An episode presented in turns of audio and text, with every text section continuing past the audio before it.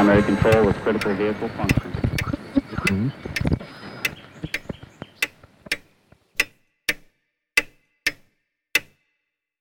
Herzlich willkommen zu Zukunft Denken, Episode 54. Dies ist der zweite Teil des Gesprächs mit Dr. Lukas Lang über Data Science und Machine Learning, Hype und Realität. Sollten Sie den ersten Teil noch nicht gehört haben, würde ich Ihnen in diesem Fall empfehlen, zunächst den Teil 1 vorzuhören, weil in dieser Episode bauen wir doch auf vielen der Dinge auf, die wir im Teil 1 besprochen haben. Damit zu einer kurzen Vorstellung von Lukas. Nach seinem Studium der Informatik folgt eine Promotion im Spezialgebiet Computational Science. Anschließend war er mehrere Jahre in der universitären Forschung im Bereich der mathematischen Bild- und Datenanalyse tätig, zuletzt an der renommierten Universität Cambridge. Seine Arbeit hat Anwendung der medizinischen Bildgebung, in der Molekular- und Zellbiologie sowie in der Computer Vision gefunden. Derzeit leitet er den Geschäftsbereich Data Science und AI eines Spin-offs des internationalen Industriekonzerns Föst Alpine. Sein Team arbeitet an der Umsetzung von Datenprojekten in der Erzeugung und Verarbeitung von Spezialmetallen und am Aufbau eines globalen Data Science Programms für die Produktionsstandorte. Und zuletzt auch heute wieder der Hinweis, wir haben wie immer Show Notes, Referenzen, Bücher, YouTube-Videos und so weiter. Werfen Sie einen Blick darauf. Wenn Ihnen die Episode oder die Episode Ihnen gefallen haben, geben Sie uns eine Bewertung auf den entsprechenden Plattformen oder empfehlen Sie uns auf eine andere Weise weiter. So, damit genug der Vorrede zu unserem zweiten Teil des Gesprächs. Hallo Lukas, vielen Dank für die zweite Session. Wir haben ja eine erste Aufnahme gemacht zum Thema Data Science, Machine Learning, ein bisschen auch Artificial Intelligence da mal außen vor gelassen. Und du hast uns damals ja äh, einen guten Einblick gegeben, was so da der Methodenkoffer der technischen Seite ist, aber auch der menschlichen Seite, was muss ein Data Scientist können. Und das war eigentlich sehr interessant zu verstehen, wie viel einerseits Spezialistentum notwendig ist, um eine fachliche Domain zu verstehen, wie viel Generalistentum gleichzeitig aber auch, so interpretiere ich das, um eben nicht nur die statistische Technik, die äh, Machine Learning Technik, Visualisierung und und und zu verstehen, sondern sich auch als Data Scientist in der Lage zu sein, mit den Domain-Experten zu sprechen, mit Management vielleicht zu sprechen, mit Leuten, die keine technische Erfahrung haben und so weiter. Das war, glaube ich, ein sehr schöner Einstieg und damit fange ich gleich an, nicht, äh, wenn man so heute sich ein bisschen umschaut, hat man das Gefühl, alles ist Data Scientist, nicht? Äh, the sexiest job of the 21st century hat irgendjemand geschrieben. Also das ist natürlich dann eben auch die Schattenseite moderner Themen oder moderner Techniken. Das, was ohne Zweifel einen Nutzen hat und würde ich es dann mal so vorwegstellen, wird dann sehr gerne vom Marketing oder von Medien so aufgeblasen dass wir dann Hypes haben und dann auch gar nicht mehr so leicht unterscheiden können, was hier ist hier eigentlich wirklich nützlich, sinnvoll und was ist einfach nur Marketing-Sprech oder vielleicht sogar schädlich für die Gesellschaft. Vielleicht können wir mal kurz ein bisschen darauf eingehen, was so Ursachen oder so Quellen dieses Hypes sein könnten, sofern du übereinstimmst, dass es diesen Hype gibt. Hallo, definitiv gibt es diesen Hype, äh, würde ich zustimmen. Ich glaube, dass das Thema bei uns verspätet jetzt in Österreich zumindest oder, oder Zentraleuropa auch ein bisschen ankommt und wir das jetzt, ähm, diesen Hype hier noch einmal ein bisschen erleben. Aber der ursprünglich eigentlich schon vor, vor mindestens 10, 10, 15 Jahre, würde ich sagen, begonnen hat, vor allem in den USA. Und man dort gemerkt hat, vor allem im Online- und Werbebereich, dass dort mit Daten sehr viel erreicht werden kann und, und Daten eigentlich als, als äh, starkes zentrales Element in der Adressierung von Werbekunden, ähm, vor allem von, von großen Firmen wie Google, Facebook, äh, Microsoft ähm, und Apple verwendet worden sind und sich dort neue Berufsbilder herauscharakterisiert haben. Das heißt, Personen, die mit solchen großen Datenmengen umgehen können, die auswerten können, die Technologie beherrschen, sind dort zu sehr gefragten Personen äh, am Jobmarkt geworden. Zum Teil berechtigt, würde ich sagen, zum Teil natürlich ja, entsteht dadurch auch sowas, so, so ein, ein gewisser Hype. Und es sind auch neue Studiengänge dann an den Unis begründet äh, worden, weltweit eigentlich. Und äh, mittlerweile ist die Fähigkeit, mit Daten umgehen zu können, Daten analysieren zu können, äh, wirklich eine sehr geschätzte und, und, und sehr wichtige Fähigkeit geworden. Und nicht jeder oder jede muss jetzt äh, unbedingt programmieren können. Es reicht, glaube ich, schon aus und man kann sich auch schon als Data Scientist bezeichnen, wenn man es schafft, in Excel einfach gute Datenauswertungen bereitzustellen und, und äh, aus Daten Schlüsse zu ziehen. Ja, es scheint, dass auch die Tools zugänglicher geworden sind, nicht? Auch die Machine Learning Tools, von, von der technischen Zugänglichkeit her meine ich. Also, dass gar nicht mehr so viel Programmier-Know-how und ähnliches notwendig ist. Ne? Aber vielleicht noch auf die Daten kurz zu kommen. Ich habe kürzlich in der Vorlesung dieses Bild gebracht. Ich glaube, jeder kennt, also jeder, ich vermute mal, viele kennen den, den Film Matrix noch. Ne? Und da gibt es so diese Szene, wo der, der Hauptdarsteller in so einer von grünen Zahlen umgebenen Welt sich irgendwie navigiert und das so darstellen soll, dass er da in dieser, in dieser Matrix, also in dieser Simulation sich befindet. Das war quasi die Visualisierung dessen in dem Film. Aber eigentlich ist die Visualisierung für mich symbolisch viel treffend auf die heutige Welt, denn wo immer du hinschaust, bist du eigentlich fast von so einem Zahlengitter umgeben, weil wir in einem Maße von Zahlen, von Daten umgeben sind und die auch ständig generieren und es vielleicht den meisten Menschen gar nicht so klar ist, dass sie zwar durch die Welt gehen, aber ständig in einem Maße Daten produzieren, das eigentlich ja in der Menschheitsgeschichte nicht da gewesen ist, kann man glaube ich sagen. Richtig, ich glaube, wir leben jetzt in einer Zeit, in einem Zeitalter, wo wir einfach gigantische Mengen an Daten produzieren. Mit jeder Interaktion, die wir tätigen, online, jede, jeder Bedienvorgang eines Handys, jede Standortbewegung, jede Nutzung einer Webseite, aber auch einfach zum Beispiel Sensoren in Maschinen, Fabriken, Fahrzeugen, Autos, Flugzeuge. Jeder Zug, der durch eine Weiche fährt, ähm, hinterlässt, hinterlässt eine Datenspur. Und das Gleiche einfach auch in, in Logistikvorgängen, Produktionsprozessen, zum Beispiel ja, einfach Stahlverarbeitung, Erzeugung. Überall fallen einfach jetzt Daten an, gigantische Datenmengen. Und ähm, Daten ist natürlich nicht gleich Information automatisch, sondern es bedarf einfach einer Personen, die damit umgehen können, die das auswerten können, die das nützen können.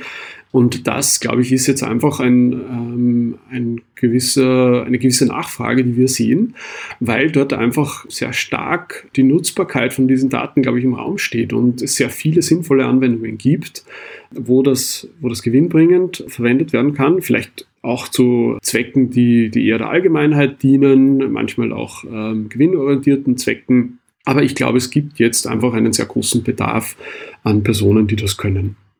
Und vielleicht noch bei, kurz bei den Daten zu bleiben. Ich sehe ein bisschen einen, ich glaube, eine gewisse Trendwende zu sehen, jedenfalls in Europa. Wenn ich mich so zurückerinnere, so vor 20 Jahren oder so oder ungefähr, war es eigentlich so, dass du in der IT eher in dem Modus operiert hast, alles, was wir erfassen können, erfassen wir einfach. Ne? Also wenn Daten anfallen, dann speichern wir es einmal ab. Was weiß man, was nicht brauchen kann. Nicht? Und das ist einer der Gründe, warum wir so viele Daten auch haben. Und da scheint aber schon noch, habe das Gefühl, ein bisschen das Umdenken stattzufinden. Ja, Moment einmal, wollen wir das eigentlich? Wollen wir eigentlich dieses Ummaß an Daten sammeln? Weil wir wissen, dass was gesammelt wird, wird dann auch verwendet.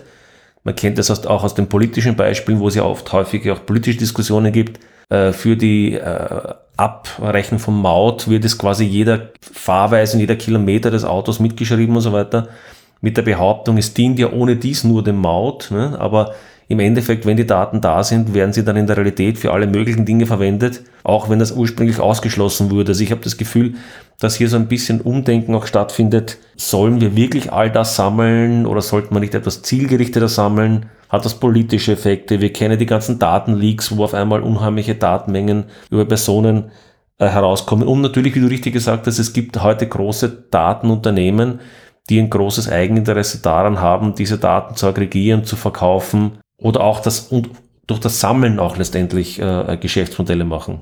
Ja, oder auch das, das Auswerten von Daten ist äh, einfach ein, das Cloud-Business ist, glaube ich, eines der größten äh, und rentabelsten Geschäftszweige überhaupt geworden. Das heißt, dieses ganze Umfeld ja, ist natürlich auch zu einem gewissen Grad ähm, dadurch ähm, befeuert und getrieben und durch Forschungsinvestitionen und Technologieinvestitionen und Pushs natürlich auch zu einem gewissen Grad getrieben. Ja, einer der, der, Gründe ist natürlich, dass Produkte heutzutage so gestaltet sind, äh, dass sie einfach Daten produzieren. Jede, jede Verwendung von einer App, jede Verwendung von einem mittlerweile auch physischen Gerät produziert Daten, die irgendwo gespeichert werden. Ich bemerke schon vor allem einfach in Bereichen, die sensible Daten betreffen, dass es dort einfach immer mehr Datensparsamkeit, glaube ich, äh, oder zumindest Sensibilität zur Datensparsamkeit gibt im öffentlichen Bewusstsein.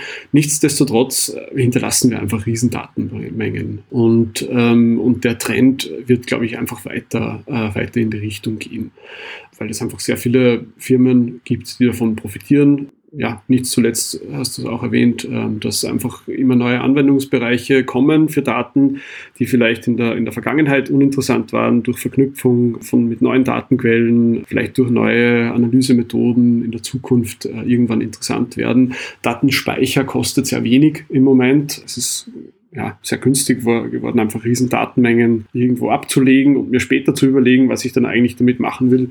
Aus Sicht von Data Science ist es aber immer schwieriger, mit Riesendatenmengen zu arbeiten, ähm, in der, nach der Nadel im, im Heuhaufen zu suchen. Das heißt, aus der Perspektive kann ich Daten, kann ich große Datenmengen nützen, um zum Beispiel sehr genaue Modelle und genaue Vorhersagen zu, zu erstellen und sehr gute Anwendungen zu generieren. Aber auf der anderen Seite, wenn ich Schlussfolgerungen ziehen möchte und zu Erkenntnissen kommen möchte und, äh, und einfach in sehr großen Datenmengen, das hat auch technische Gründe, ähm, auf die ich jetzt nicht näher eingehen möchte, aber wird es umso schwieriger, je mehr Dimensionen an Daten ähm, ich zur Verfügung habe. Das heißt, in klassischen Projekten versuchen wir eigentlich immer mit so wenig wie möglich Dimensionen, aber auch Datensätze ähm, auszukommen. Damit machst du das, glaube ich, einen wichtigen Punkt auf, nur um den vorigen abzuschließen, den werden wir jetzt, glaube ich, nicht vertiefen. Ich habe mich in einer der frühen Episoden etwa mit Philipp über das Thema der Datensparsamkeit unterhalten. Ich glaube, das kann man dort auch nachhören und da kann man sich auch, glaube ich, selber die Frage stellen, ob es wirklich unbedingt notwendig ist, wenn man seine Fitnessinformationen auf einem Armband erfasst, ob das wirklich unbedingt notwendig ist, dass die in die Cloud hochgeladen werden und mit 100 anderen oder Millionen anderen geteilt werden aber das ist es nicht, das kann man, glaube ich, an, anderen, an der anderen Stelle nachhören. Aber bleiben wir jetzt bei den Daten. Ich habe einen ehemaligen Kollegen, der bei einem der großen US-Cloud-Anbieter arbeitet und der mir bei einem Treffen kürzlich mal gesagt hat, er lacht über, über das, was heute mit äh, Machine Learning in vielen Bereichen gemacht wird. Das hat vor 20 Jahren haben wir ständig über Datenqualität gesprochen, darüber gesprochen, wie schlechte Datenqualität ist, vor 20, 25 Jahren in den Industrieanwendungen und so weiter. Und dass wir wahnsinnige Schwierigkeiten hatten, die Daten so aufzubereiten, dass sie einfach von der Datenqualität her gut genug war, um Schlüsse zu ziehen. Und heute diskutiert kaum jemand über Datenqualität, sondern ah, wir haben eh das Deep Learning und da hauen wir einfach alles rein und hinten kommt dann alles raus oder irgendwas Tolles raus. Ne? Und wie du es, glaube ich, jetzt auch angesprochen hast, ich glaube, das Thema Datenqualität ist weit unterschätzt, meinem Gefühl nach. Oder wie siehst du das? Gebe ich dir vollkommen recht. Meine Ansicht dazu ist, ähm, ja, wenn ich, wenn ich schlechte Daten verwende, um irgendwelche Zusammenhänge zu lernen, dann, dann werde ich auch noch schlechte Zusammenhänge ähm, glaube ich, dort irgendwie lernen. Das heißt, dieses, dieses Motto Garbage in, Garbage out, glaube ich, gilt nach wie vor. Das wird durch ähm, Machine Learning nicht besser. Korrekt, genau. Ähm, und das Gleiche gilt einfach auch dafür, wenn ich jetzt diese Techniken auf schlechte Prozesse anwende, auf schlechte ja, Geschäftsprozesse oder Kundeninteraktionsprozesse. Ähm, wenn ich diese neuen Tools da anwende, dann bleibt das trotzdem ein schlechter Prozess. Das heißt, sich zu erwarten oder zu glauben, dass ich jetzt irgendwie mit Machine Learning oder AI einfach sofort ähm, irgendwelche Prozesse optimieren kann, ohne dass ich am Prozess selbst drehe. Das heißt, ähm, das ist, glaube ich, illusorisch. Und ähm, das versuche ich auch immer zu, in den Diskussionen, vor allem mit Management zum Beispiel, zu diskutieren, dass eigentlich dieser, dieser Methodenkoffer einfach nur bei der Entscheidungsfindung helfen kann. Das heißt, ich kann äh, punktuell in, in Prozessen einfach vielleicht bessere Entscheidungen treffen, genauere Entscheidungen treffen, basierend auf den Daten. Aber der Prozess an sich ähm, ist einfach nach wie vor ja, Fachwissen, Expertwissen, Expertenwissen und, und ich glaube, die Datenqualität, die ich dazu brauche, um ein, an einzelnen Punkten bessere Entscheidungen treffen zu können, die hängt dann wirklich vom Anwendungsfall konkret an, ab. Und äh, Datenqualität ist einfach ein extrem dehnbarer Begriff. Ähm, das heißt, jeder, jeder oder jede versteht etwas anderes darunter. Das ist, glaube ich, einmal das erste Grundproblem. Und das zweite ist, dass es wirklich dann darauf ankommt, was ich für diese konkrete Entscheidung dann einfach brauche an Datenqualität. Ich glaube, das ist einfach, ich glaube wirklich, das Thema ist unterschätzt. Nicht? Ich sage ich sag immer ganz gerne, das Problem von Daten ist, dass sie verwendet werden. Also das ist so ein bisschen, wenn du, wenn du Daten hast, dann haust du es halt einmal durch deine Verarbeitungs- und, und wenn du kein, vielleicht kein wahnsinnig, kein wahnsinnig äh, ja, kritischer Data Scientist bist, sondern quasi der Durchschnittsanalyst, da sind Daten, da hauen, die hauen wir doch einmal durch die Statistik durch und dann kommt hinten was raus, nicht? Und gar nicht darauf blickend, ist das überhaupt angemessen, sind die Daten überhaupt gut genug? Ich meine, ich habe Ich kenne Industrieprojekte in der Großindustrie, die Millionen Euros kosten und über Jahre laufen, wo es um so wahnsinnig herausragende Probleme gibt, wie wie kann ich die Wohnadresse einer Person über alle Datenbanken im Unternehmen synchronisieren. Ja, das sind Themen, wo man glauben würde, eigentlich in der IT, das haben wir eigentlich vor 30 Jahren gelöst. Und trotzdem haben wir heute in, ich sage mal, praktisch jedem Großunternehmen diese Themen, dass wir inkohärente Daten haben, dass ich vielleicht für dich die falsche Wohnadresse habe, die irgendwann einmal vor fünf Jahren in einem anderen System erfasst wurde und so weiter. Und plötzlich ist natürlich dann jede Analyse, die darauf aufbaut, natürlich auch wiederum grundfalsch. Also dieses, wie gehe ich damit um und verstehe ich überhaupt die Qualität der Daten, ist es einmal auf jeden Fall ein wichtiger erster Schritt, bevor ich überhaupt versuche, daraus Schlüsse zu ziehen. Vollkommen richtig. Ähm, und Datenqualität äh, hört da nicht auf. Das heißt, ähm, Datenqualität ist etwas, was sich auch über die Zeit verändern kann und sich in der Praxis auch verändert.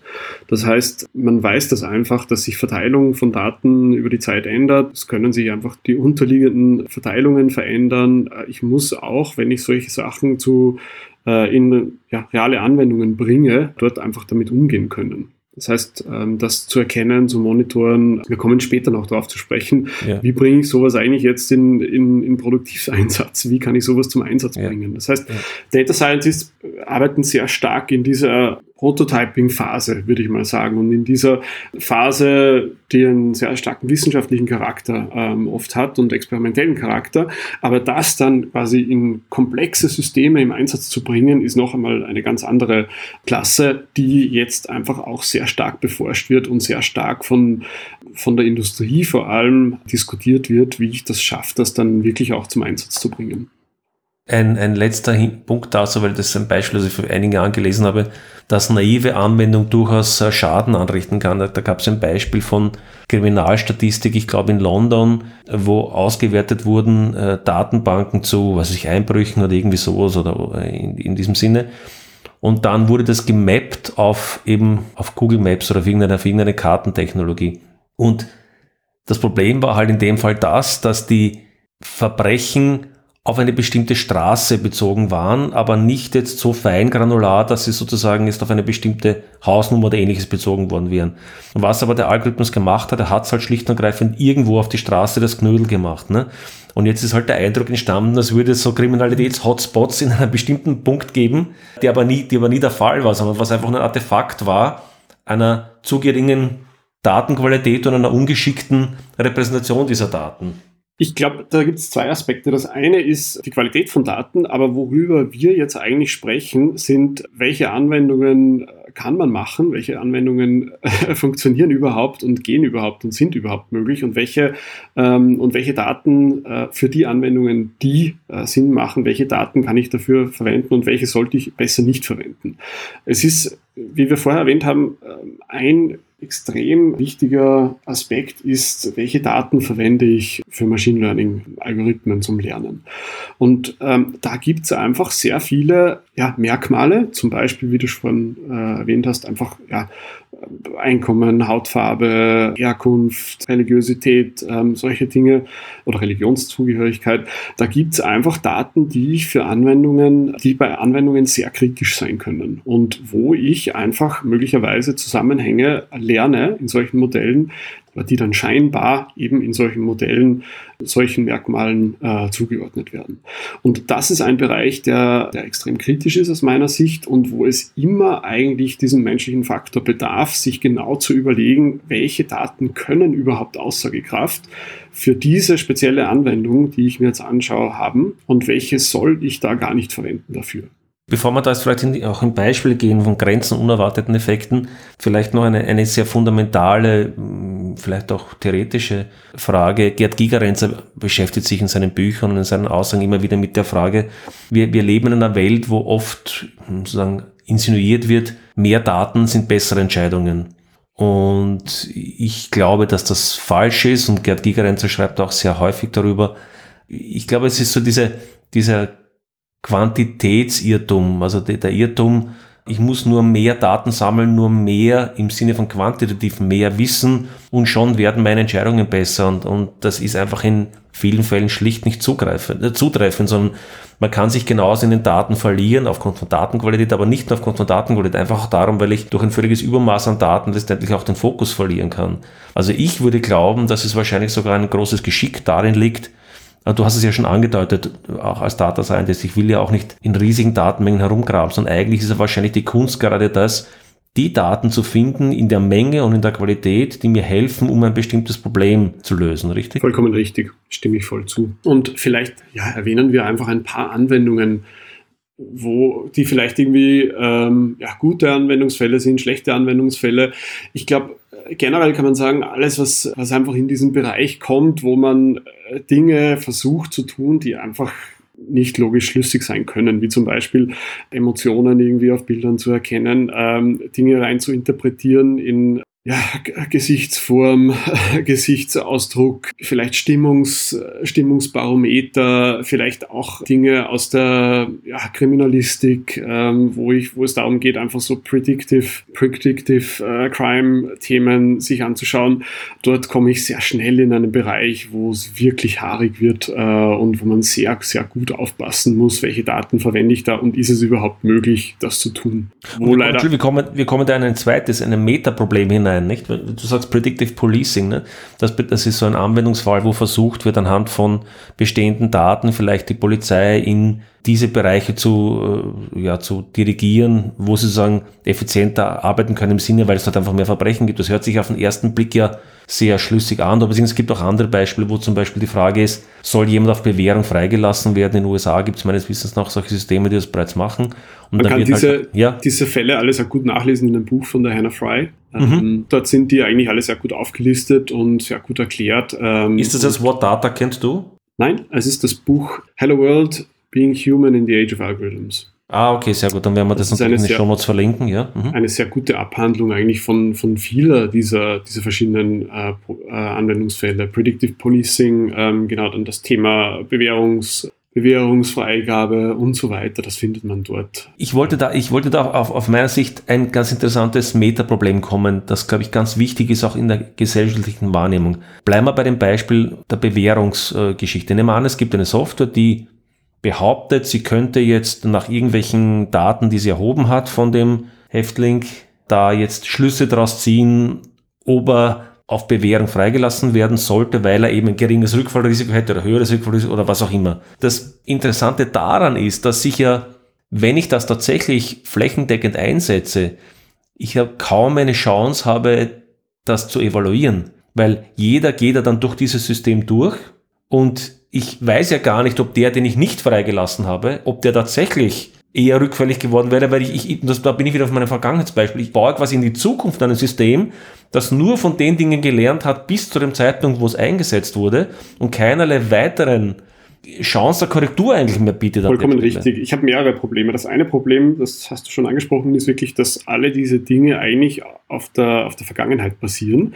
Das heißt, ich verwende da zum Beispiel einfach historische Gerichtsentscheidungen dafür, wo natürlich auch dieser menschliche Bias einfach auch drinnen steckt. Das heißt, ich glaube, es ist ja falsch zu glauben, dass alle, alle äh, Entscheidungen, die wir in der Vergangenheit gefällt haben, objektiv und, und nicht auf, auf irgendwelchen Vorurteilen möglicherweise beruhen ähm, und darauf basieren. Das heißt, das ist ein sehr wesentlicher Punkt, wo wir wieder beim Datenthema sind. Das heißt, alle Daten, die ich verwende und dort möglicherweise einfach systematischer Fehler oder systematisch einfach Vorurteile oder andere Effekte zu finden sind, die habe ich in der Zukunft auch. Der zweite Aspekt ist, dass ich eben bei solchen Anwendungen dann mich in der Realität befinde. Das heißt, ich habe jetzt kein Kontrollsetting. Und das ist ein sehr wesentlicher Aspekt eigentlich, den wir immer versuchen zu erzeugen, dass wir ja, sehr gern parallel einfach Kontrollexperimente fahren und einfach versuchen, zum Beispiel bei einem Produktionsprozess ähm, eine Anlage umzustellen, eine andere Anlage ein Quartal im, im bestehenden Modus äh, weiterfahren zu lassen und um dann einfach zu sehen,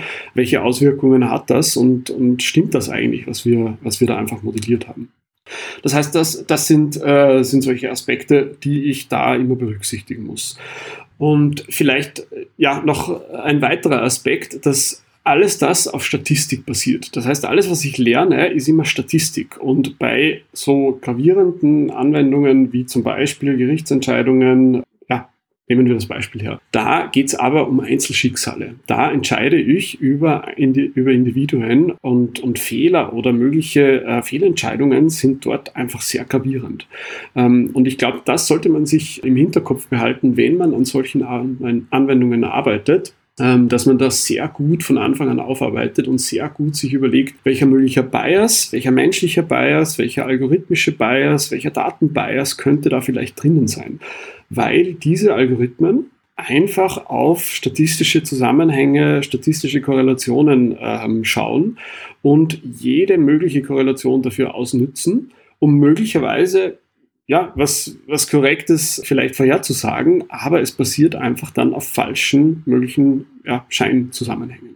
Ich lese das zwei Dinge heraus, die du sagst. Der Bias ist das eine, auf den möchte ich gleich nochmal zurückkommen, aber es kommt, glaube ich, noch ein zweiter Punkt hinzu, der mir sehr wichtig zu sein scheint und der ist mit Machine Learning im engeren Sinn oder Data, ja, Data Science schon zu tun hat, wo ich aber glaube dass wir generell in der Wahrnehmung von Statistik äh, oftmals eine Fehlwahrnehmung haben. Wie du sagst, Statistik ist ja eine verallgemeinernde, eine generalisierende Sache. Nehmen wir was ganz Einfaches, wie zum Beispiel Dinge wie Rauchen. Also ich, ich kann es heute sagen, als jahrzehntelanger Forschung, wenn du so und so viel rauchst, steigt dein Risiko auf Lungenkrebs und, und, und, und. Das kann ich heute statistisch belegen. Da gibt's auch die dazugehörige medizinische äh, Qualifikation dazu. Wir wissen das. So.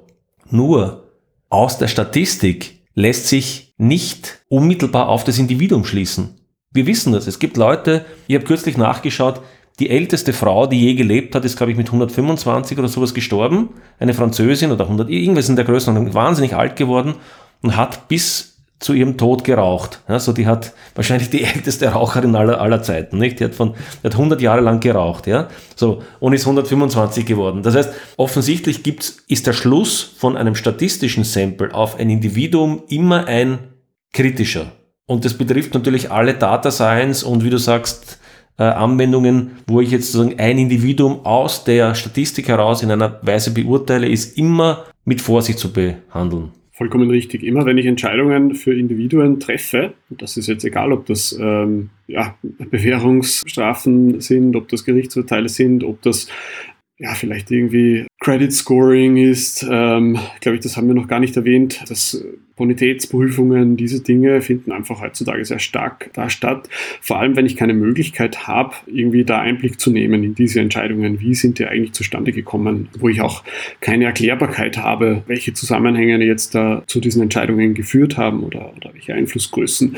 Dort würde ich es eigentlich immer als sehr kritisch sehen. Und ein, ein weiterer Aspekt ist vielleicht auch noch, dass vor allem in dem Bereich, wo ich ähm, tätig bin, dass ein, ein Grundprinzip ist, dass man dort jetzt auch in einem Framework der Europäischen Kommission verankert hat, dass eigentlich äh, der Mensch immer im Zentrum von solchen Anwendungen stehen sollte und immer das letzte Wort bei solchen Entscheidungen tragen sollte. Das heißt, dieser Human Agency oder Human Oversight Prinzip wurde da ganz klar verankert, eben einfach auch vertrauenswürdige Anwendungen dort zu schaffen. Aber da sind wir für mich an Kern und einem ganz, ganz schwierig zu entscheidenden Problem. Lassen wir das anhand von drei Beispielen illustrieren. Das erste ist ein ganz banales Beispiel, sowas wie eine Map-Anwendung, also eine Kartenanwendung, die du im Auto hast, wo dir jetzt von mir das Navigationssystem sagt, fahr rechts, fahr links.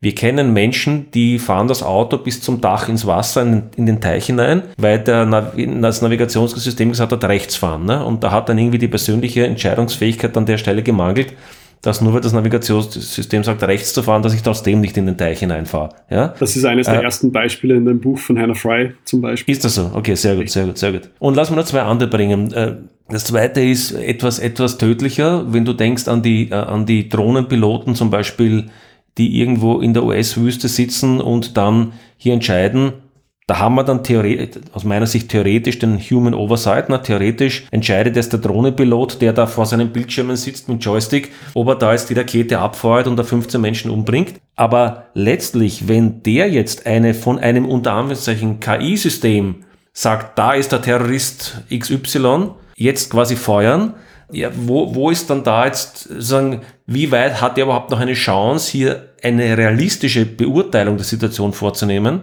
äh, weil er im Grunde genommen ja gar keine anderen Daten hat als das, was ihm hier das System einblendet. Plus unter Umständen dann noch die Zeitkritikalität, die dazukommt. Wenn ich sage, du hast jetzt da quasi fünf Sekunden Zeit abzudrücken, weil dann ist der vielleicht mit dem Auto schon weitergefahren. So, welche Entscheidung treffe ich jetzt? Im Zweifelsfall dann die, die das System vorgibt. Ne? Und das dritte Beispiel, gesagt, das Kreditprüfung, wenn du heute vielleicht in die Bank gehst, dann sitzt dort vor dir ja, ich sage das jetzt einmal ganz uh, unverschämt, sitzt vor dir eine menschliche Benutzerschnittstelle des Computersystems, weil die Schalterbeamtinnen und Beamten, die mit dir jetzt einen Kreditvertrag durchgehen, sitzen in Wahrheit vor ihrem Monitor und klicken da den Prozess ihres internen Systems durch und sind ein freundliches User-Interface aus meiner Sicht in vielen Fällen. Und wenn das System sagt, sorry, äh, der Herr Schatten bekommt jetzt keinen Kredit, weil warum eigentlich? Das weiß die Person unter Umständen gar nicht, die dort sitzt, sondern erzählt die halt irgendwas, äh, sondern die klickt im Prinzip nur den Prozess durch. Vielleicht kriege ich den Kredit nicht, weil es jemand zweiten mit meinem Namen gibt, der irgendwo dort einmal fälschlich aufgeschlagen ist oder weil ich in einem Bezirk wohne, der halt als vielleicht irgendwie kritisch eingestuft wird oder ähnliches. Also sozusagen die Idee, ja, Menschen müssen ein Oversight haben, halte ich für wahnsinnig wichtig. Ich glaube nur, dass es in der Praxis zunehmend schwer wird, das auch realistisch zu verankern. Die, die Kernfrage für mich wird einfach sein, wie entwickeln wir solche Systeme, wie, wie schreiben wir solche Software, wie, wie bauen wir diese User Interfaces in Zukunft, um das so weit wie möglich zu, zu schaffen oder zu ermöglichen, diesem Personal das zu verstehen, was da auch äh, vorgeschlagen wird. Aus der Praxis wissen wir, dass Leute sehr schwer äh, ja, Entscheidungen verändern, die vorgeschlagen werden und, und eher einfach konform gehen mit einem Vorschlag und einfach auch das, das Verständnis dafür fehlt, äh, was da im Hintergrund passiert oder auch das nicht, gar nicht offengelegt wird, ähm, weil es vielleicht technisch gar nicht möglich ist. Ähm, sehr viele von diesen modernen Machine Learning Methoden ist es sehr schwer, das eigentlich transparent zu machen oder gar nicht möglich. Bei einfacheren Modellen ist es das vielleicht noch oder ich kann zusätzlich versuchen, einfach der Technologie wieder zum, zur Anwendung zu bringen, um das etwas transparenter zu gestalten. Aber im Kern steht eigentlich immer die Frage, wie als Gesellschaft wollen wollen wir in welchen Bereichen solche Systeme einsetzen und wie wollen wir die Anwendung davon gestalten. Ähm, welche Möglichkeit habe ich als Individuum, als Betroffener davon, da jetzt einfach zum Beispiel ja, Einspruch zu erheben oder, oder zu verlangen, dass diese Entscheidungen begründet werden und transparent gemacht werden. Das ist, glaube ich, die Kernfrage, vor der wir als Gesellschaft stehen, wenn es Individuen betrifft und sehr gravierende, lebens, lebenseinschneidende Entscheidungen äh, betrifft. Ja, ich stimme dir völlig zu. Ich, ich, ich glaube, dass wir da noch nachdenken müssen. Ich wollte einfach nur den Punkt machen, dass ich glaube, dass eine banale gesetzliche Verankerung keinen Nutzen bringt. Nicht eine banale gesetzliche Verankerung im Sinne von, es muss ein Mensch am Ende entscheiden, sagt gar nichts. Nicht? Weil wenn der Mensch im Grunde sagt, das ist der Vorschlag, ja, nein, aber auf was hinauf soll er Nein sagen? Nicht? am Ende des Tages ist es auch so, dass es so viele Anwendungen gibt, glaube ich, die äh, ja am Ende des Tages einfach Prozesse automatisieren werden und, und Abläufe vereinfachen und, und viel effizienter gestalten werden. Ich glaube, das, das ist einfach äh, der Weg und die Richtung, in die es gehen wird. Ähm, die Frage ist halt, für mich jetzt einfach an diesem Punkt, wie, äh, wie gestalte ich das? Wie, wie schaffe ich es auch, dass diese teilweise auch sich selbst regelnden Systeme dann in einem gewissen Autonomiemodus einfach klarkommen äh, mit Fehlern, mit, mit fehlschlagenden Abläufen diese Fragestellungen werden wir einfach in den nächsten Jahren und Jahrzehnten diskutieren und lösen müssen. Und ein Grundverständnis, glaube ich, gesellschaftlich für das Thema, darüber hinausgehend, äh, über diesen Hype, glaube ich, ist einfach notwendig, dass wir das auch in Bildung verankern, dass wir auch diese Personen, die solche Systeme jetzt schon bedienen, einfach ein Grundverständnis dafür haben, was da passiert, wie diese Systeme erzeugt wurden, ähm, was die Annahmen sind, was diese, wie diese Vorschläge überhaupt zu interpretieren sind. Ich glaube, das müssen wir in der nächsten, in der nächsten Zeit aufbauen als, als Gesellschaft.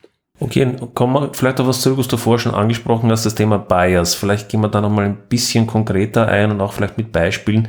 Bias bedeutet ja vielleicht ins Deutsche übersetzt Verzerrungen oder ich würde das jetzt so interpretieren als verzerrte Daten. Kann das sein? Kann man das so übersetzen?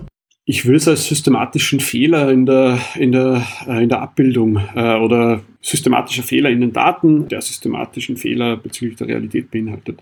Und das kann jetzt aus verschiedenen Richtungen kommen. Das kann sein, weil ich zum Beispiel einfach ein, ja, ein Datensample wähle, das einfach nicht repräsentativ ist für die Anwendung, die ich im, gerade baue oder in Zukunft im, äh, machen möchte damit. Das heißt, ähm, ich muss mir sehr wohl immer bei der Datenauswahl im Klaren sein, wo wird das System dann später eingesetzt. Dann kann es natürlich auch sein, dass ein Bias einfach bezüglich zum Beispiel verschiedener Bevölkerungsgruppen drinnen ist, dass ich nur zum Beispiel aus gewissen äh, Schichten einfach jetzt Daten erhebe. Es kann sein, dass ich äh, zum Beispiel nur gewisse Wohnbezirke mit einbeziehe. Es gibt ein sehr, sehr schönes Beispiel, wo eigentlich das jetzt in, in solchen Competitions zum Beispiel online verwendet wird. Da, da geht es darum, vorherzusagen oder Machine Learning Modelle zu bauen bezüglich des Überlebens von Passagiere der Titanic. Ähm, das ist ein Beispiel gerade und da wird man halt feststellen, dass ich anhand der, der Buchungsklasse relativ gut vorhersagen kann, äh, ob eine Person diesen Untergang überlebt hat, äh, in Form von eines Rettungsbootes dann äh, oder nicht. Und das hängt aber natürlich mit anderen gesellschaftlichen Merkmalen eher zusammen, nämlich mit der Einkommenssituation und der gesellschaftlichen Situation, in der eine Person zu diesem Zeitpunkt war auf diesem Schiff. Und das ist ein Beispiel, wo quasi eine statistische Korrelation natürlich richtigerweise von so einem Algorithmus verwendet wird, um etwas vorherzusagen, sehr gut sogar vorherzusagen, aber wo ich mir einfach über die eigentliche Ursache, über die gesellschaftliche Ursache äh, und über die Kausalität nämlich im Klaren werden muss. Und das ist für mich eigentlich die, die wesentliche Frage, wenn ich solche Entscheidungen und solche Anwendungen ähm, baue. Und im Grunde hat das oftmals ja gar nichts mit Machine Learning zu tun, sondern es ist einfach ein elementares Missverständnis von Grundgesamtheiten oder ähnlichem. Ich, ich, ich falle jetzt ein ganz konkretes Beispiel ein. Kürzlich ist eine Bildschlagzeile durch die Medien gegangen, also durch die, ist mir untergekommen, wo die Bild irgendwas in dem Sinne behauptet hat, äh, der Schlagzeile war ungefähr so, ja, was nutzt die Covid-Impfung eigentlich? 50 Prozent der Menschen, in den die in den Intensivstationen sterben, sind nicht geimpft oder, oder sind geimpft, so rum, sind geimpft. Und da wurde sozusagen insinuiert, dass die Impfung keine Wirkung hat, weil 50 Prozent der Leute auf der Intensivstation äh, geimpft sind. Was hier natürlich nicht dazu gesagt wurde, ist der wesentliche Punkt, dass es in der Altersgruppe der Menschen, die auf der Intensivstation liegen, dass dann 90 oder 95 Prozent geimpft sind. Das heißt, die Zahl der Menschen, die geimpft sind, ist dramatisch größer als die Zahl der, die nicht geimpft sind. Und tatsächlich war das, ist, es ist eigentlich eine Erfolgsstory der Impfung, weil würde die Impfung nicht wirken, dürften nicht auf der Intensivstation 50 Prozent Geimpfte liegen, sondern müssten 90 Prozent oder 95 Prozent Geimpfte liegen oder irgendwie sowas, nicht? Das heißt, ein, vollkommen richtig. Der ich habe hier ein Sample, das völlig irreführend ist. Die, die, die, Zahl stimmt zwar, aber es ist völlig irreführend, irreführende Aussage. Die Interpretation ist falsch, richtig, genau. Ähm, das heißt, ähm, wenn ich mir nicht über die Grundgesamtheit Gedanken mache und, und die kenne, dann, dann ist einfach so eine punktuelle Aussage inkorrekt. Genau. Eine weitere, und das führt mich vielleicht noch zu dem, zu dem zweiten Punkt, den ich erwähnen möchte, ähm, und zwar Confirmation Bias. Es ist so, dass wir als Menschen einfach sehr stark dazu tendieren, ja, vorgefasste Ideen oder vorgefasste Hypothesen dafür nach Bestätigungen zu suchen. Und, und das ist ein super Beispiel, weil das auch, das passiert auch mit Daten. Das heißt, sobald ich anfange, in Daten zu wühlen und in Daten zu suchen äh, und Hypothesen zu testen, dann werde ich immer an diesen Punkt kommen, wo ich einfach aus reiner Zufälligkeit an dem Punkt ankomme, dass ich einfach ja, Zusammenhänge in Daten sehe. Und, und dort muss ich dann einfach tiefer gehen und versuchen zu ergründen, warum ist das so? Kann das überhaupt stimmen? Ist das vielleicht einfach Zufall? Je mehr Daten ich äh, mir ansehe, umso öfter werden diese Zufälle einfach auch vorkommen. Jetzt möchte ich aber noch einen Punkt ansprechen zum Bias in der Diskussion, der vielleicht ein bisschen heikel ist, aber ich möchte ihn trotzdem ansprechen.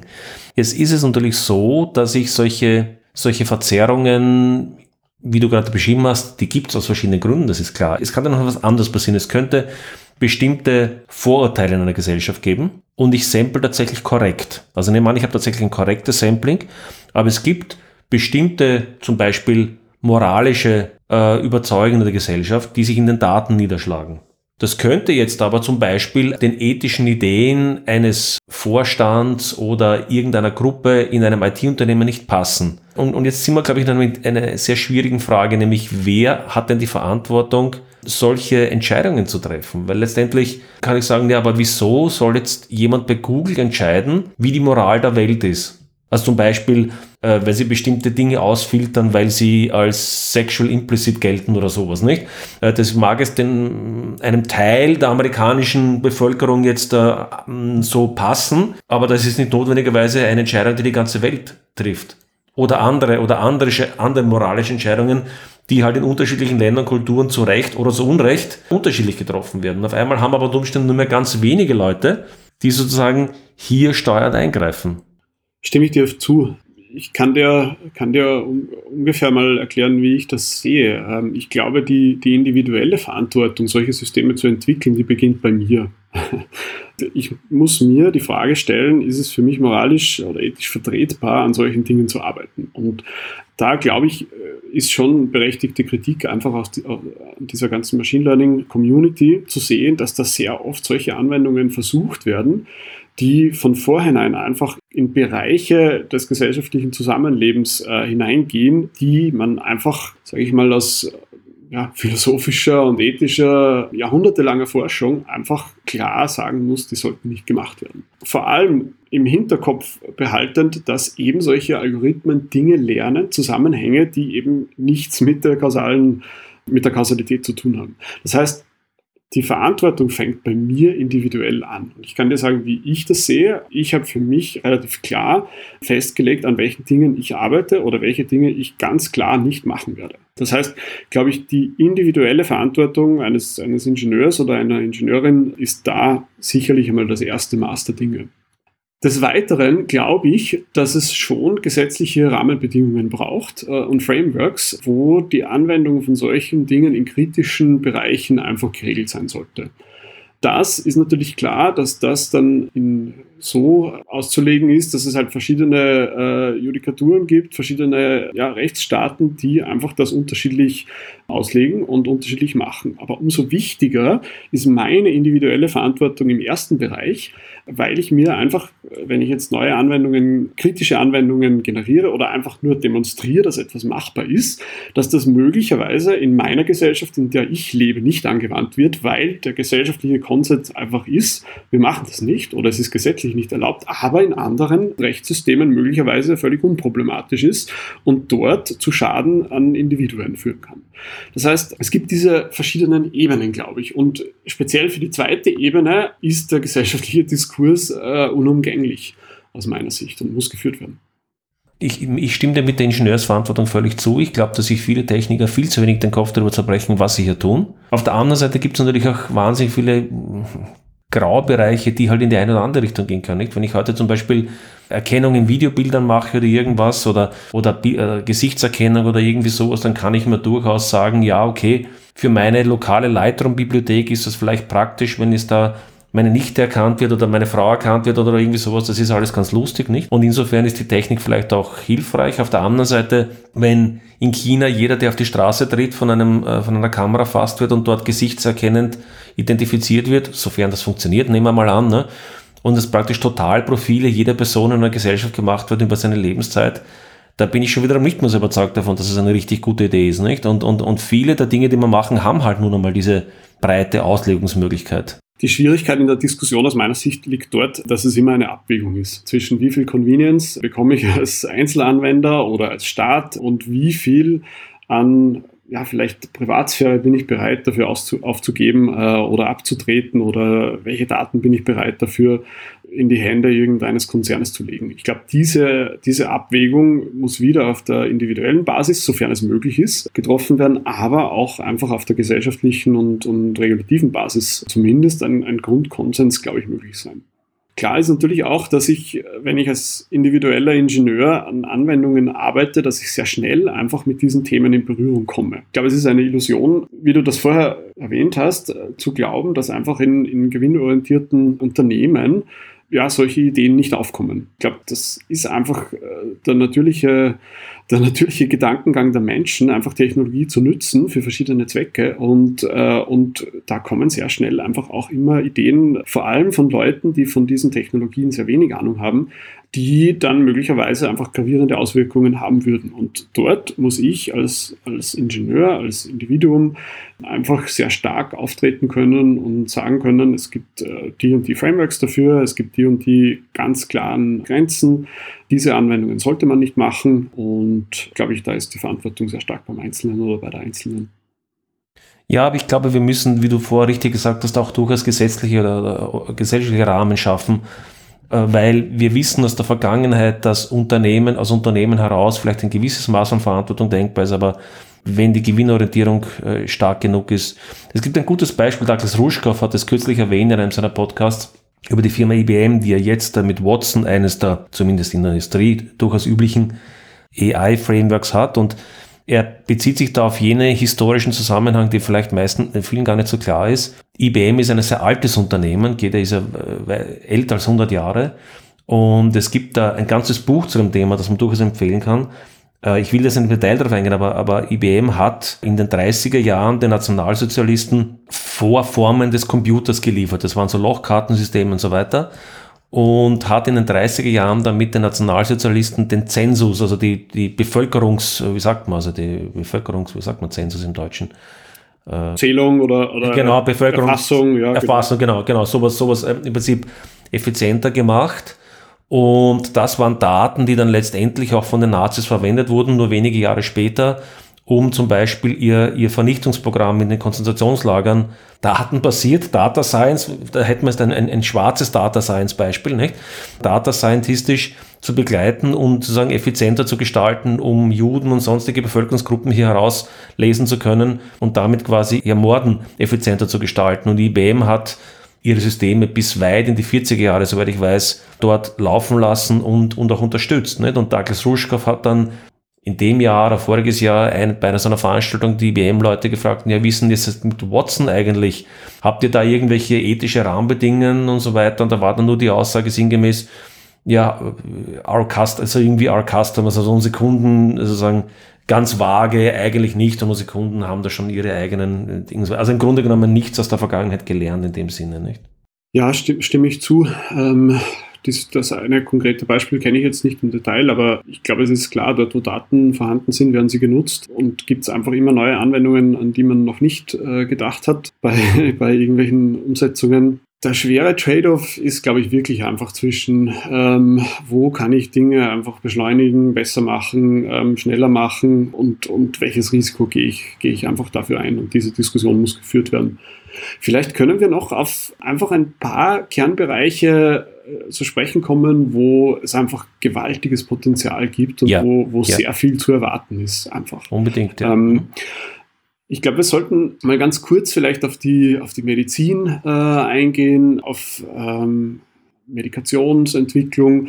Dort im Drug Design, Material Design gibt es unglaubliche Fortschritte. Man hat immer vielleicht ein bisschen so diesen, dieses spielerische Element von KI oder von AI im, im Auge, vielleicht auch ein bisschen mit diesem selbstfahrenden Autos, die, die vielleicht ein bisschen als, als Spielerei angesehen werden. Aber ich glaube, es gibt zum Beispiel in der Medizin einfach gewaltige Fortschritte, was an, an personalisierte Medizin angeht, ähm, personalisierte Medikationsentwicklung, Verstehen von, von wirklich, ja, Jahrzehnten offenen äh, Problemen in der Forschung, wie Proteine sich falten, in der Bildgebung, in der medizinischen. Dort gibt es einfach einen, einen Fortschritt, der, der, der nicht wegzudiskutieren ist und, und der einfach zu gewaltigen ähm, neuen, neuen Bereichen und Erfindungen und Entwicklungen gerade führt. Ja, dann das, das ganze Thema vielleicht selbstfahrendes, selbstfahrende Auto. Äh, Tesla hast du vorher kurz erwähnt es ist so, dass, dass aus diesen Bereichen, vielleicht wenn die Kernanwendungen oder Kernprodukte vielleicht nicht erfolgreich sind, sehen wir einfach einen, einen riesen, ähm, riesen Technologie-Stack, der einfach jetzt aufgebaut worden ist in, in den letzten zehn Jahren. Das kommt hauptsächlich von diesen großen Firmen, die, die Milliarden in Forschung investieren. Ähm, und diese Sachen werden wir jetzt, glaube ich, nach und nach in unserem täglichen Leben auch immer wieder finden, in ganz einfachen Dingen, äh, wo manuelle Prozesse einfach schnell schnell digitalisiert und schnell automatisiert werden können. Dort wird es, glaube ich, einfach zu, zu sehr viel sehr vielen neuen Anwendungen kommen. Man kann sich es aber, glaube ich, nicht so vorstellen, dass jetzt, äh, ja, jetzt wie Blick in die Zukunft, alles wird neu, alles wird anders, sondern es werden sehr viele kleine punktuelle Dinge sein, glaube ich, die wir gar nicht mitbekommen. So wie die, die Eingangsbeispiele in der, in der vorigen Episode, ähm, wo wir das eigentlich im täglichen Leben verwenden und gar nicht mehr so mit, mit künstlicher Intelligenz vielleicht assoziieren. Gerade das selbstfahrende Auto-Beispiel ist für mich eines, an dem man so das Plus und Minus eigentlich derselben Technologie ganz, ganz gut illustrieren kann, beziehungsweise auch den Hype. Ich glaube ja, dass, ähm, wie du sagst, dass es in ausgewählten Bereichen bemerkenswert ist, was man mit Machine Learning heute machen kann. Zum Beispiel die Übersetzung von Englisch ins Deutsche oder so, ist, muss ich sagen, recht bemerkenswert gut mittlerweile mit den, mit den Verfahren, die wir hier haben. Auf der anderen Seite, ab dem Zeitpunkt, wo du in etwas freiere Optionen kommst, bin ich immer überrascht, wie schlecht die Systeme eigentlich funktionieren. Und das selbstfahrende Auto ist für mich ein gutes Beispiel. Das selbstfahrende Auto unter Anführungszeichen funktioniert offenbar dort relativ gut, wo es sehr klare Rahmenbedingungen gibt. Also zum Beispiel auf der Autobahn, wo du weißt, da gibt es ein, zwei, drei, vier, fünf Spuren, wie viel auch immer. Die sind gekennzeichnet, da gibt es eine Fahrtrichtung, dort sind nur Autos unterwegs äh, und so weiter. Und aus solchen Rahmenbedingungen, glaube ich, sehen wir auch, dass eben die bisherigen Methoden gut funktionieren und vermutlich in wenigen Jahren, würde ich behaupten, auch besser sind als der Mensch, weil sie weniger Schlampigkeitsfehler, Flüchtigkeitsfehler, Ermüdung und so weiter machen. Die Behauptung allerdings, dass wir selbstfahrende Autos abseits der Autobahn haben, also in Dörfern, in Städten, halte ich für einen Marketing-Hype, der nicht nur sich nicht realisieren wird, sondern der, wenn man ihn realisieren wollte, und da Richard David Brecht hat da relativ viel zu dem Thema gesprochen, wo ich ihm zustimmen würde, wenn ich es realisieren wollte, würde ich auf einmal eine Überwachungsgesellschaft damit implizieren, über die nicht gesprochen wird. Denn in der Realität der Stadt oder des Landes, des Dorfes sind so viele Unvorhersehbarkeiten da. Ein Kind läuft auf die Straße oder ein Fahrradfahrer, der irgendwie nicht so fährt, wie jetzt die AI das sieht und so weiter. Und das ist aber sehr prinzipbedingt. Und wenn ich das jetzt eingrenzen wollte, müsste ich in Wahrheit die Autonomie der anderen so stark einschränken, damit quasi die AI selbstfahrenden Autos überhaupt eine Chance haben, hier so zu fahren. Und was mache ich dann, wenn sich drei Leute entscheiden, sie stellen sich, weil es lustig ist, auf die Hauptstraße, weil sie wissen, die AI-Autos werden sie nicht überfahren, dann haben drei Leute jetzt auf einmal den Verkehr einer halben Stadt lahmgelegt. Wie verhindere ich das? Indem ich die schwer bestrafe, indem ich die überwache und und und. Also ich, ich fange jetzt auf einmal an, hier Systeme zu automatisieren, zu formalisieren, wo das eigentlich aus meiner Sicht in keinem, keinem Fall gewünscht sein kann.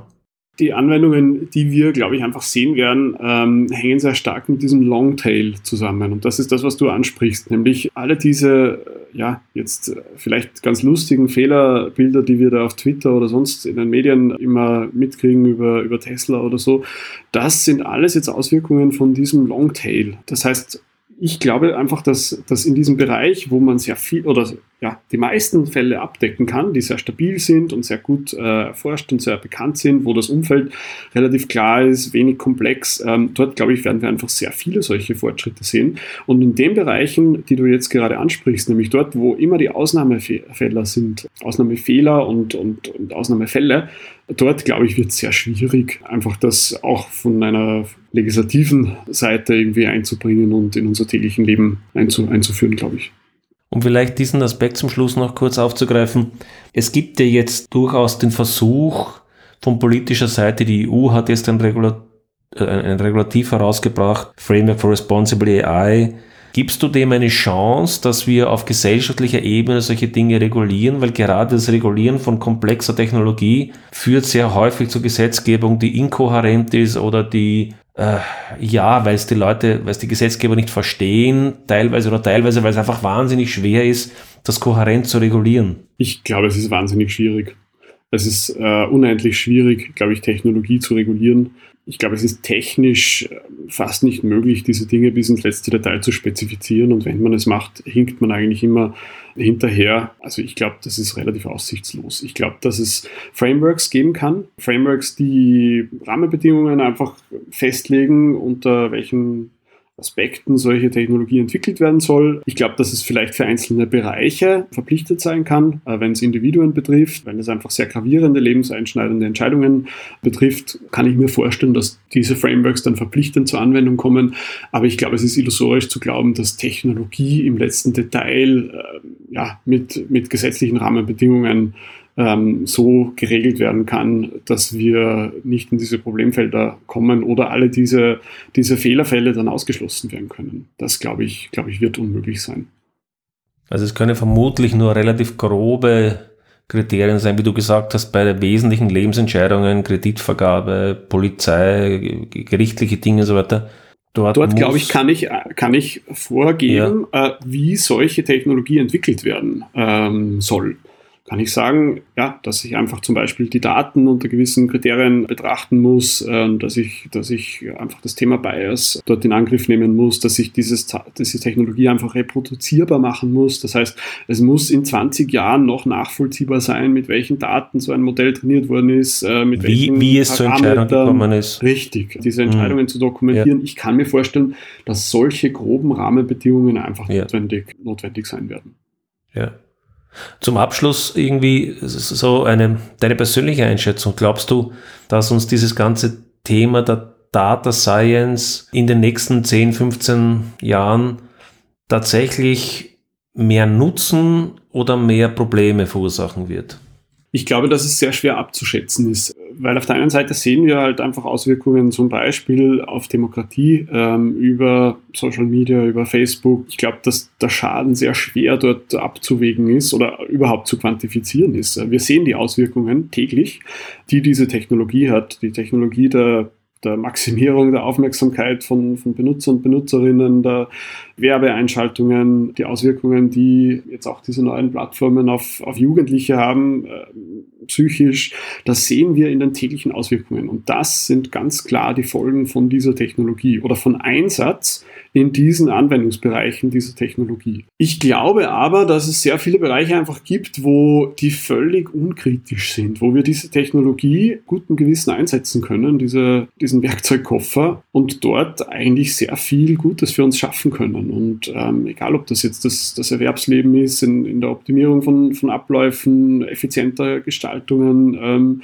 schneller von A nach B zu kommen, das glaube ich, da gibt es einfach sehr viel Potenzial. Aber es ist schwer, die diese Dinge gegeneinander abzu, abzuwägen oder irgendwie zu, zu balancieren. Ich glaube, wir müssen uns auf die konzentrieren, äh, die schlecht laufen und die versuchen in den Griff zu kriegen als Gesellschaft. Das ist kein technologisches Problem aus meiner Sicht, sondern ein gesellschaftliches Problem, das durch Technologie natürlich ausgelöst ähm, ist. Und auf der anderen Seite glaube ich einfach auch mit einem ehrlichen Blick auf den Nutzen und, und fernab von Hype, von, von dieser Werbetrommel für diese Technologie, glaube ich einfach wirklich auf den, auf den realistischen Nutzen oder, oder Kosten-Nutzen äh, Verhältnis zu blicken und dort vielleicht die Technologie auch ein bisschen auszublenden und zu sagen, äh, ja, es hängt vielleicht gar nicht so von Technologie ab, vielleicht kann ich was anderes, einfacheres, simpleres verwenden und muss vielleicht nicht mit dem, mit dem neuesten Deep Learning Modell antanzen, sondern schaffe es vielleicht auch einfach ähm, was Einfacheres zu, äh, einzusetzen.